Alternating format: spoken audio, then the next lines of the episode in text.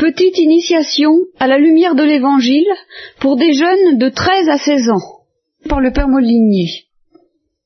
41e séance. Bon, alors on approche de la fête de la Toussaint, et bon, je voudrais vous donner une idée de la sainteté qui soit peut-être pas tout à fait trop étriquée pour vous. Un saint, euh, en gros, c'est quelqu'un de bien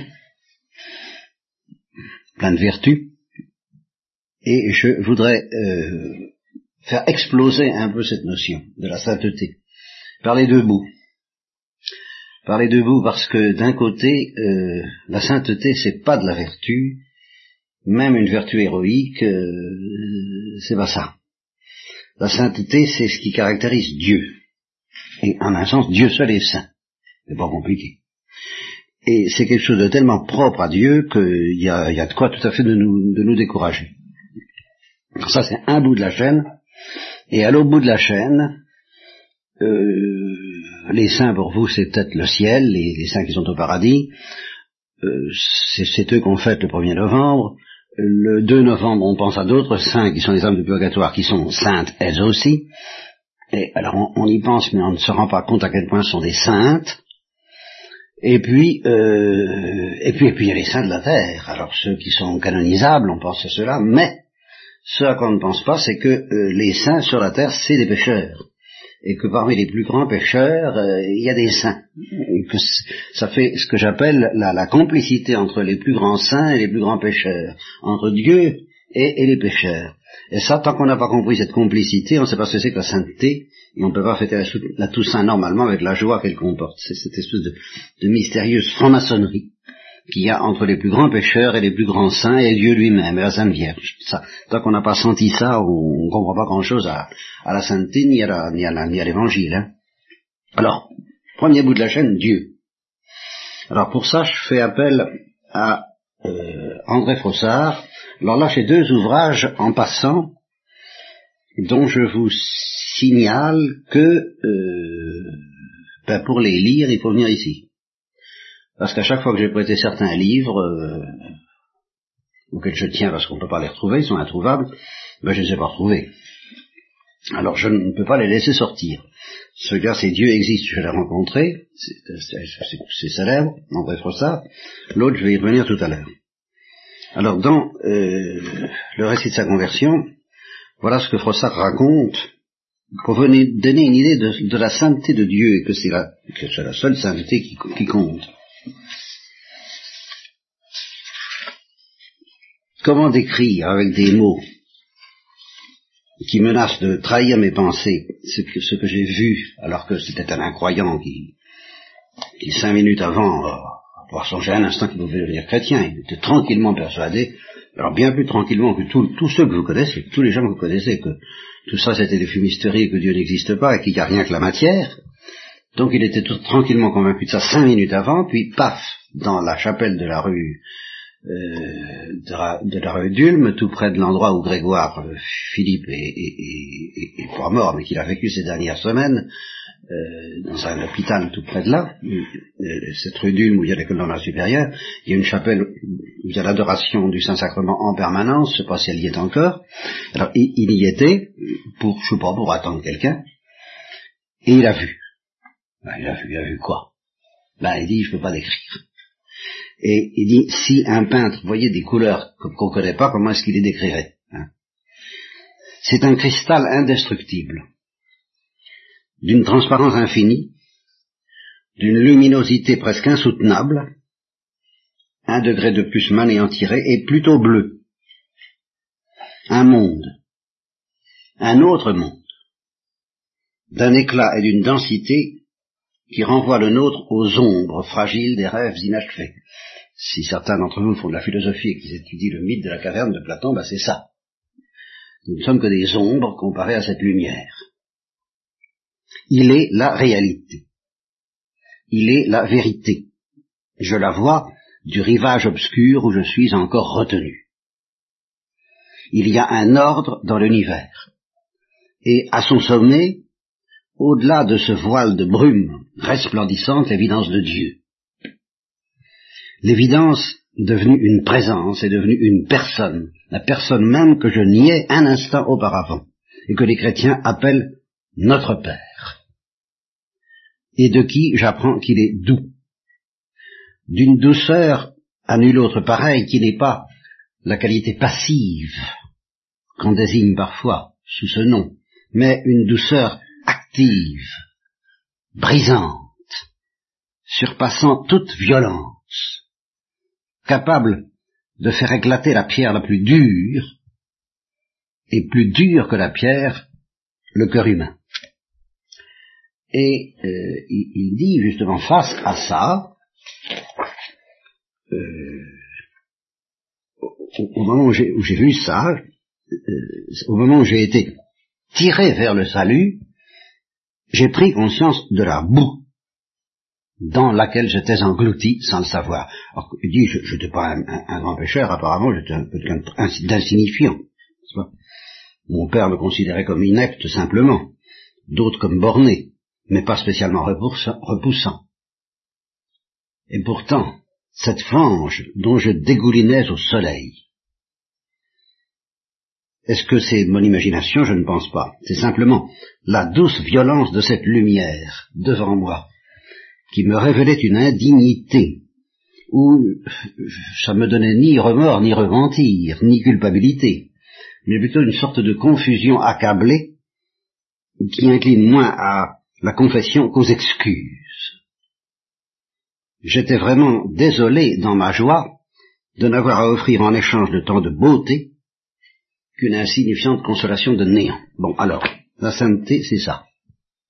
Et quand les âmes du justement, sont... Qu'est-ce qui leur arrive? Il leur arrive ce que, ce que, ce dit, si, que si Dieu se présentait à tout le monde comme ça, en ce moment même, ça il pourrait, d'un moment à l'autre. Sachez que tous les moines, euh, y compris moi, sont des gens à qui quelque chose de ce genre un jour est arrivé par avec cette force, cette clarté de Froissart, euh, bon, euh, il fallait, il fallait quelque chose de très fort pour lui, puisqu'il il croyait en rien du tout. Et, bon, tandis que ceux qui ont un peu la foi, comme je, l'avais, ou, beaucoup de moines qui n'ont jamais perdu la foi, ils, savent déjà les choses, ils n'ont pas besoin d'une perception aussi violente. Mais ils ont, ils ont, ils ont su quelque chose. Bon, si Dieu se présentait à tout le monde de cette façon-là, eh bien, François dit, ce serait le désespoir. Parce que pas possible. Pas possible d'avoir. D'un côté, on ne peut plus vivre d'autre chose. Il n'y a plus que ça qui est intéressant. C'est pas, c'est la vraie vie et nous sommes dans la mort. Et de l'autre, pas possible. C'est insoutenable.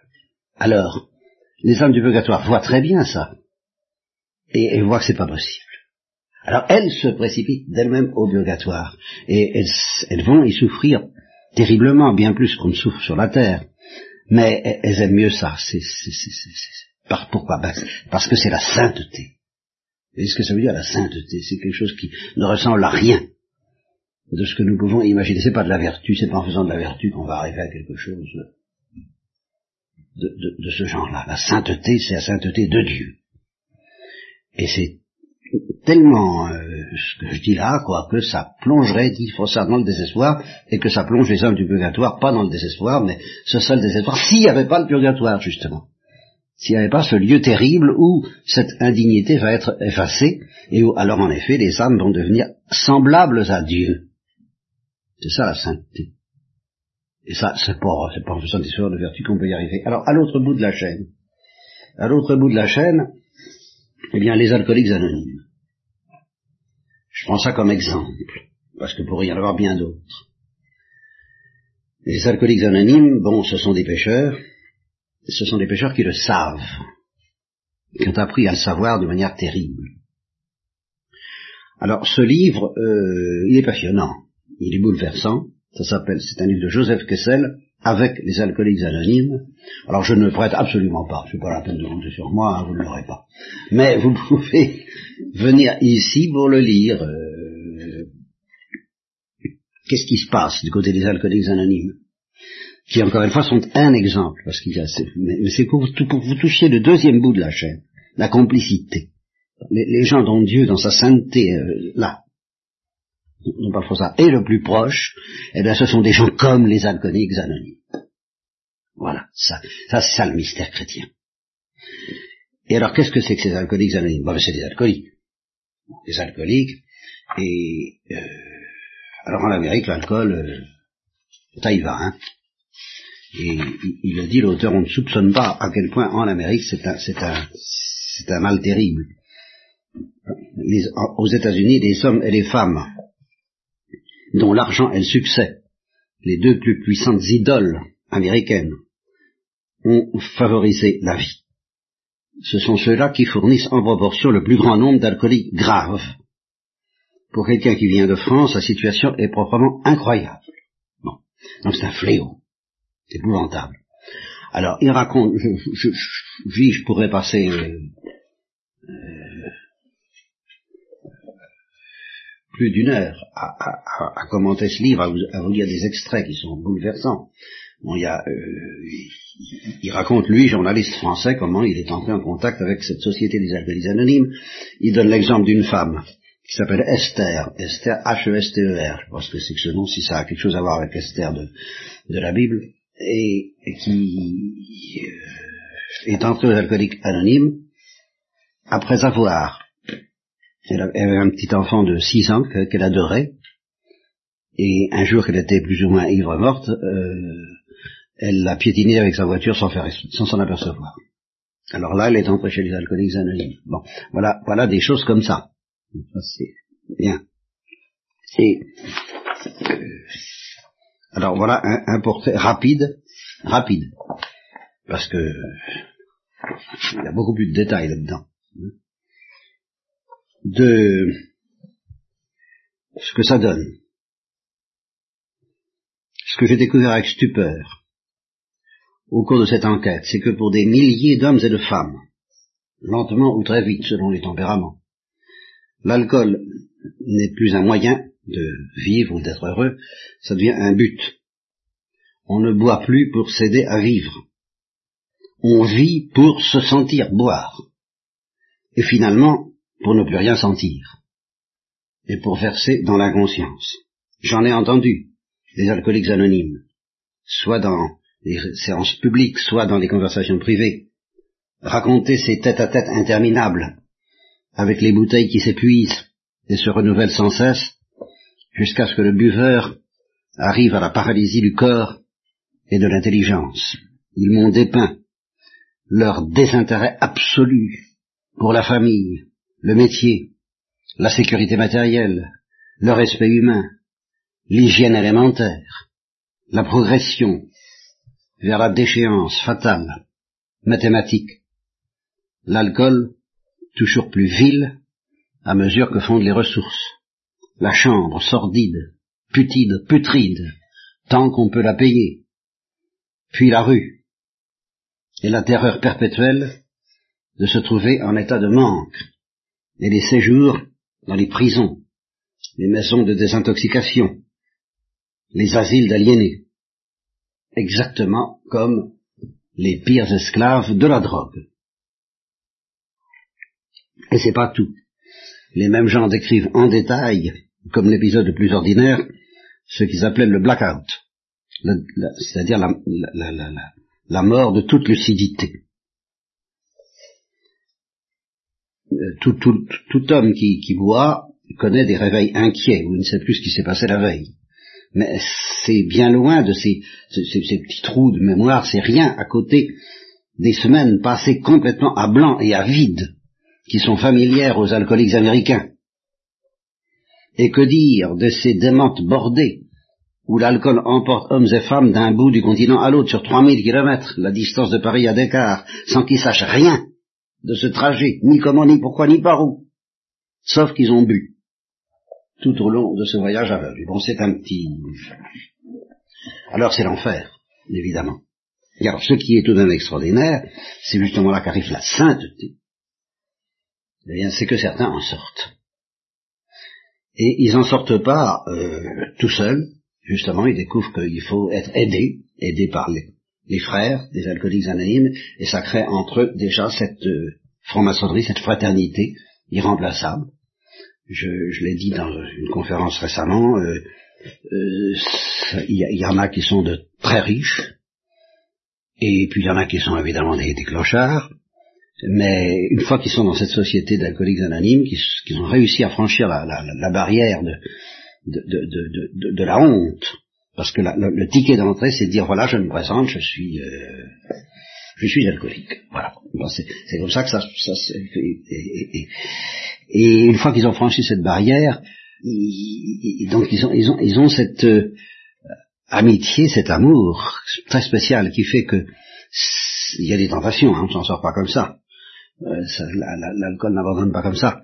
Alors, euh, il s'agit de vivre 24 heures après 24 heures. C'est un, un des, c'est une des découvertes qu'ils font, c'est que c'est pas la peine d'essayer de, de, jurer qu'on ne boira plus jamais, c'est pas possible, on ne peut même pas l'imaginer. Tout ce qu'on peut, euh, tout ce qu'on peut accepter, c'est l'idée de passer 24 heures sans boire. Et alors, euh, de 24 heures en 24 heures, de proche en proche, on, peut tenir le coup, on s'aide à tenir le coup. Et puis il y a des tentations.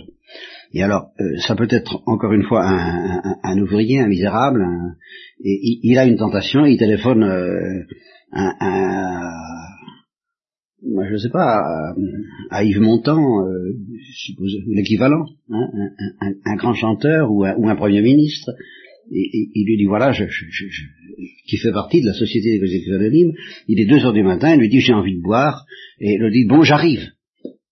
Il lâche tout. Et il arrive. Ça, c'est le premier ministre, c'est Yves Montand, il arrive. Et inversement. Pour aider son frère. Dans ces gens-là, ils savent ce que ça veut dire, ce que de s'aimer. Et, euh, et ils deviennent chrétiens. Plus ou moins vite. Et justement, là, j'ai pas le temps de vous raconter tous les détails.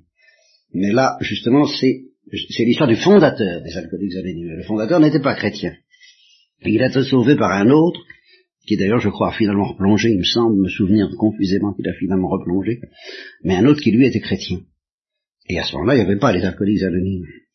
Et alors avec des, des, hauts et des bas, le, fondateur qui s'appelle Bill, je crois que ça veut dire Guillaume, je ne sais pas, je suis pas sûr.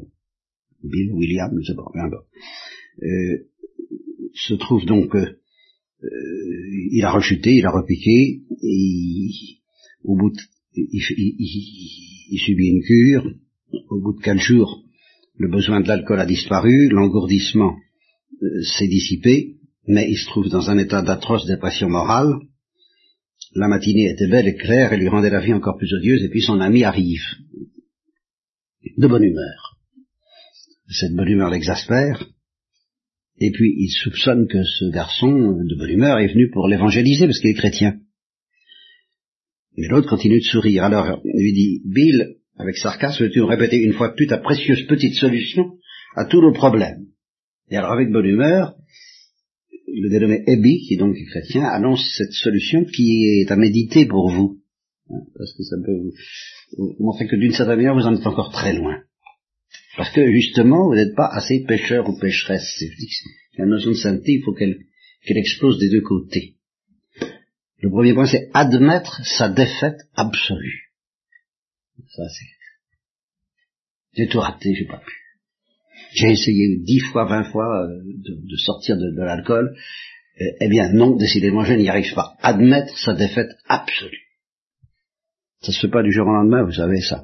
Pour faire partie de la fraternité des saints, qui sont d'abord des pécheurs, c'est pas évident, il faut du temps, vous êtes très jeune. Vous êtes bien trop jeune et bien trop plein de force et de présomption pour être prêt encore à admettre... Moi, à 75 ans, je commence à entrevoir, vous voyez qu'il faut que j'admette ma défaite absolue, de temps en temps. J'entrevois. Je, suis pas là, mais tout de même. Vous, vous êtes beaucoup trop jeune pour ça. Cependant, j'ai pas autre chose à vous proposer, moi. Ensuite, devenir honnête vis-à-vis de soi-même. C'est déjà euh, apparemment plus facile, pas tellement plus que ça. Et vous ne l'êtes pas. Enfin, très difficilement. Avouer ses faiblesses à quelqu'un d'autre. Ouais, ben, ça, vous y venez, mais euh, c'est pas évident. Réparer les torts qu'on a causés, ah oui, évidemment, vous n'avez peut-être pas encore causé beaucoup. Pour les adultes, c'est une autre paire de manches. Essayer de faire don de soi-même sans désir de récompense. la gratuité divine, et ça vous se rapproche de la sainteté de Dieu, là, comme ça, sans en avoir l'air, alors qu'on est un alcoolique, n'est pire des pécheurs. Priez Dieu, quelle que soit l'idée qu'on se fait de lui, même à titre d'expérience, ça, ça peut vous servir pour des incroyants de vos camarades. Ceux qui ne veulent pas croire, vous pouvez leur suggérer de prier Dieu sans, à, titre d'expérience, même s'ils ne croient pas en lui. Regardez ce qui est arrivé à Frossard. Voilà, alors j'avais peur d'avoir... Euh, c'est vrai, si je, je, pourrais, tirer sur cette conférence beaucoup plus longtemps en vous donnant des, des détails sur, euh, sur l'alcoolisme et sur la manière dont euh, ils descendent dans l'enfer et la manière dont ils sortent de cet enfer euh, pour découvrir une sorte de paradis, oui, une sorte de ciel. Ça, vous le lirez, mais je vous dis en passant tout de même